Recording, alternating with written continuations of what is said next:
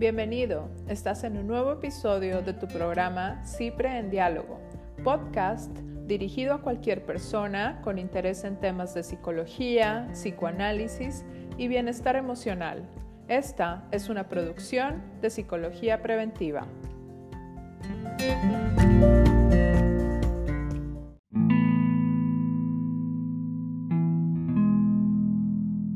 Estás viendo Cipre en Diálogo, que es un proyecto más de prevención psicoanalítica. Y este es un video de la serie Acoso Sexual. Y vamos a hablar acerca de cómo prevenir el acoso sexual. Justo este tema ha sido, nos ha tomado a Cristina y a mí y a todo el equipo de Cipre en Diálogo, pues tiempo, porque es, es un tema muy delicado, muy que, que, se habla y no se habla, cómo se vive en la sociedad. Entonces, pues queremos empezar por esta parte de justamente qué tenemos que hacer para prevenir. Sí, a la hora de estar reflexionando sobre el acoso sexual, yo creo que nos poco a poco nos vamos dando cuenta que es el resultado de múltiples problemáticas muy enraizadas en nuestra cultura y en nuestra forma de vivir y de pensar la relación con otros y con nosotros mismos. Entonces, en ese sentido, eh, la forma de cómo prevenir el acoso sexual no es una, son muchas porque el acoso sexual es provocado por múltiples factores en los cuales vivimos todos los días. Sí, en este sentido, pues por primera instancia podríamos pensar que para prevenir el acoso sexual tenemos que pensar en una equidad tanto de hombres como de mujeres. Sabemos que está esta idea un poco generalizada que el acoso sexual se hace solo hacia las mujeres y ciertamente no es así. Hablábamos ya en otros de nuestros videos que los invitamos a que los vean y también pues le den seguimiento y hasta los puedan compartir. Hablábamos en otro de los videos sobre cómo el acoso sexual y el hostigamiento va de la mano con una, donde hay una subordinación de poder. Entonces, esa subordinación no va a ser siempre de un hombre hacia una mujer, puede ser también a la inversa.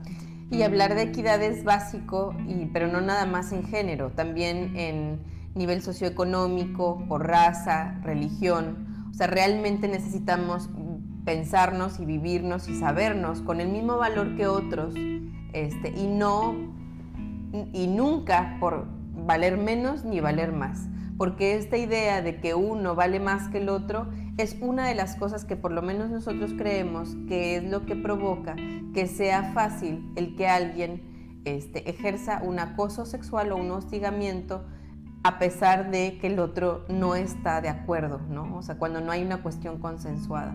Entonces, el trabajar en que cada uno de nosotros sepamos que valemos igual y el enseñarles eso a nuestros hijos, que inclusive valen igual, aunque sean menores, este, o, un abuelito o una abuelita vale igual, aunque sea mayor. O sea, la idea de que todo ser humano vale por sí solo y por, simple, por el simple hecho de ser, este, es una de las cosas que creemos que necesitamos trabajar como sociedad para poder este, disminuir, si no erradicar el acoso sexual, si eso es posible. Cuando hablas de esta parte, Cristina, nos vamos entonces directamente a algo que en psicología eh, mencionamos mucho, que es ver a la otra persona como sujeto, no como un objeto.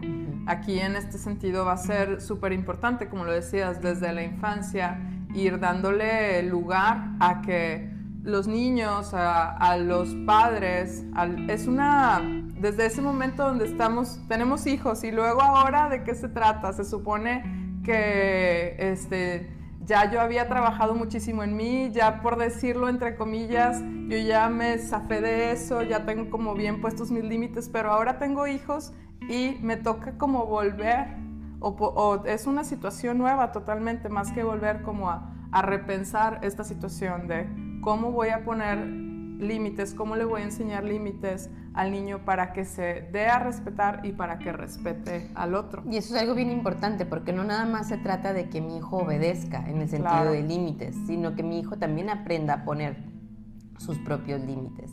Entonces, ahí hay un, un, un balance, un equilibrio que se tiene que encontrar que es un equilibrio que además debe de estar moviéndose en la medida que mi hijo va creciendo y va teniendo y adquiriendo diferentes capacidades, pero el que mi hijo sepa decir que no, y también el que acepte cuando es un no.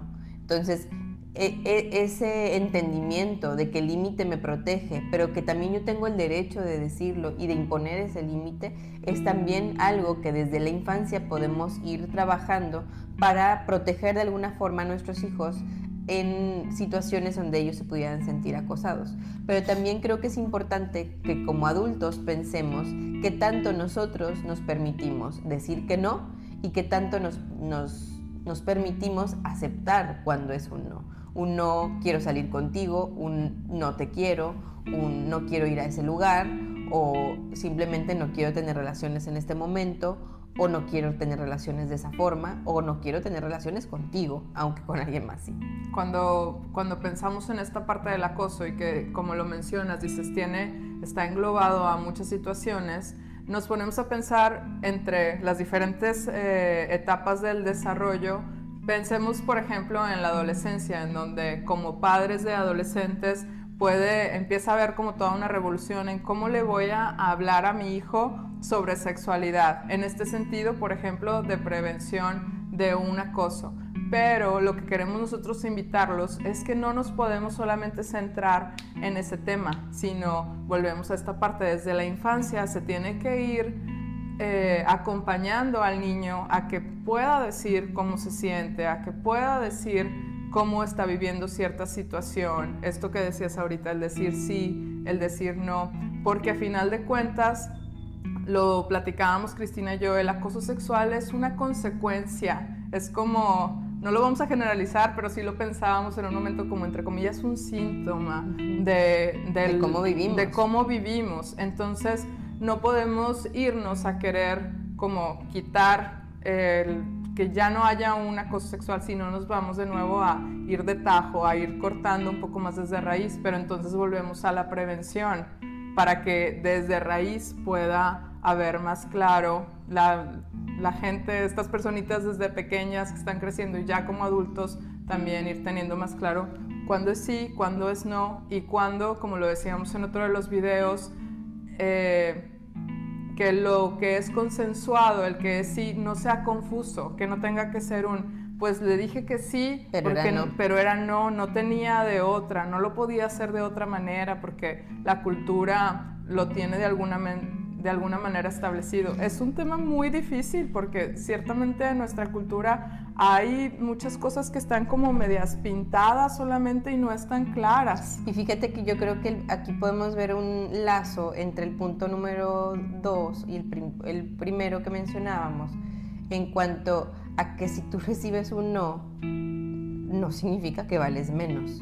Y creo que eso también es una idea que nuestra cultura, o sea, una persona rechazada, una, alguien que diga es que yo te amo y que la otra persona diga yo no, o yo quiero ser tu amigo y el otro diga yo no, normalmente eso nos hace sentir como una, un descenso en nuestra autoestima, una situación de vulnerabilidad. Pero en la medida que nosotros podamos ir entendiendo que nuestro valor no va a eh, depender del otro, o sea, sí, en un sentido, porque necesitamos estar, en sociedad. estar en sociedad y reflejo, pero al mismo tiempo el no porque alguien no quiera contigo, el no porque alguien no coincida contigo en un deseo en particular, significa que el valor de uno como persona disminuye. Entonces, creo que ahí vemos como la posibilidad de recibir un no y de decir un no sin temor a que el otro disminuya en valor o sin que el otro me disminuya mi valor, creo que ahí vemos cómo está entretejido. Y eso nos lleva al, siguiente punto, la siguiente recomendación, que necesitamos trabajar todos en conjunto para poder disminuir el acoso sexual, que lamentablemente es demasiado frecuente hoy en día, y es el ejercicio y el entendimiento de una empatía y una corresponsabilidad que tenemos por el bienestar de los demás. Sí, aquí entramos, por ejemplo, si nos vamos a desde la infancia, a lo mejor en una primera infancia no se va a ver entre pares, este, que bueno, decimos, para que sea acoso sexual necesita ser subordinado, pero a lo mejor en, en una primera infancia lo vemos más en un acoso escolar. Desde ahí también el que el niño pueda decir un no y no por eso eh, pues como tú lo comentabas, va a preferir como dejarlo ahí entrepintado entre sí o no, porque entonces voy a ser el rechazado. Realmente cuando algo no se siente bien, cuando hay una sensación de malestar, tenemos que enseñar a nuestros hijos a poder decir, si no te hace sentir bien, necesitas poner un alto. Y, y, que sí necesitamos trabajar todos en conjunto con eso, porque lamentablemente no funcionamos así. O sea, desde a la hora de las amistades, de que, oye, ¿sabes qué? Vamos, al, vamos a ir todos al cine. ¿Sabes qué? Yo no tengo ganas de ir al cine hoy. Y nuestra respuesta cultural, por lo menos aquí en México, es, pero ¿cómo? Vamos, vas a ver. Y insistimos, insistimos, insistimos. Y de alguna forma estamos faltándole el respeto al deseo del otro, ¿no? Que también entiendo perfectamente que hay que tener cuidado porque también es el otro día fue una amiga a la casa y le digo, ¿quieres lentejas? Me dice, no. Pero yo estaba comiendo las lentejas y yo veía que ella quería y luego dije, ¿realmente quieres lentejas? Y me dice, no. Y luego, algo me dijo como que tenía que insistirle más. Le digo, te tengo que insistir muchas veces para que, Y me dice, como que se quedó, se apenó un poco, pero luego dijo, no, sí, es que, o sea, yo estoy acostumbrada a que me insistan muchas veces, como una cuestión cultural. ¿no? Entonces, yo creo que todos necesitamos como repensarnos, tanto uno como cuando estoy insistiendo por una cuestión cultural o cuando estoy insistiendo invadiendo al otro o coartándole el deseo al otro, como también cada uno de nosotros poder decir es que sí quiero o no quiero, desde algo tan simple como lentejas. Sí, y también a lo mejor, no se me ocurre exactamente un ejemplo, pero desde esta otra parte, no por el que te digan que no, dependiendo la situación, obviamente que no estés que no se esté atravesando la ley, que no sea algo ilegal, por decirlo, signifique que, que ya no se puede hacer. O sea, no se trata tampoco de desmotivar al otro. Esto lo estamos pensando como en estas primeras facetas. Claramente, si nos vamos directamente otra vez a acoso sexual, un no va a ser un no. O sea, es, es este, muy claro que la palabra no significa un rechazo. Sí. Y bueno, y regresando como pensar en nuestros hijos y qué pudiéramos o qué herramientas pudiéramos darles para poder prevenir que ellos sufran de un acoso sexual en el cual no, no sepan decir que no, no sepan protegerse a tiempo.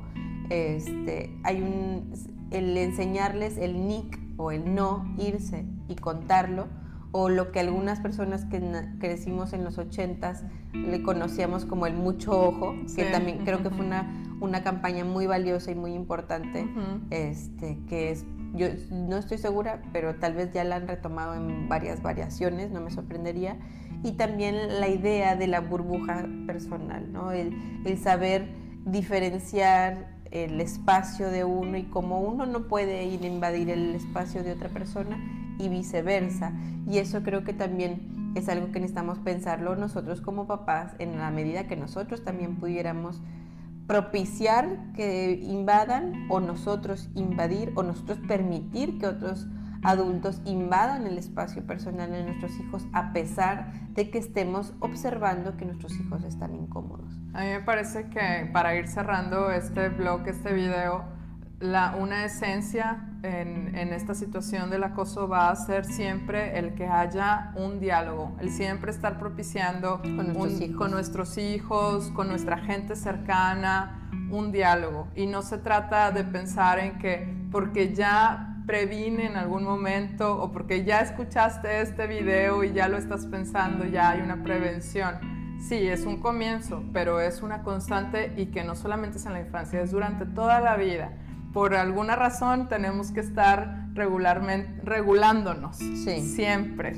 Y esto que dices, eh, no se trata nada más de voy a hablar lo que pienso y lo que siento, sino es voy a hablar para pensar y sentir las cosas en la medida que lo voy hablando, ¿no? Porque en la medida que yo lo voy hablando, lo voy pensando y lo voy procesando y los niños también, ¿no? Tal vez el niño nada más cuando está enojado le dices, ¿qué es lo que sientes?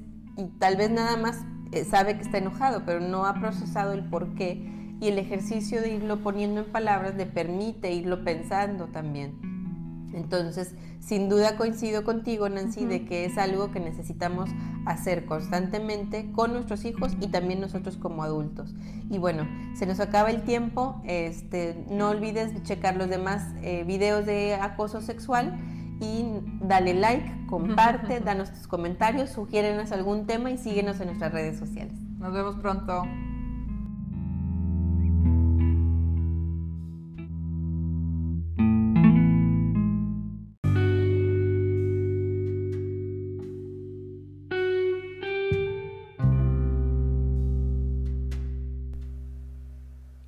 En CIPRE, Psicología Preventiva, puedes encontrar terapia presencial y en línea desde el enfoque psicoanalítico.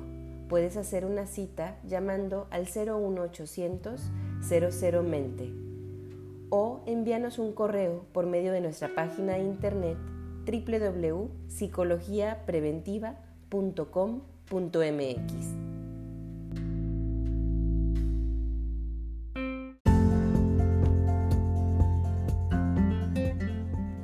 Gracias por acompañarnos. Te invitamos a escuchar más episodios de CIPRE, Psicología Preventiva, en diálogo en nuestro podcast de Spotify.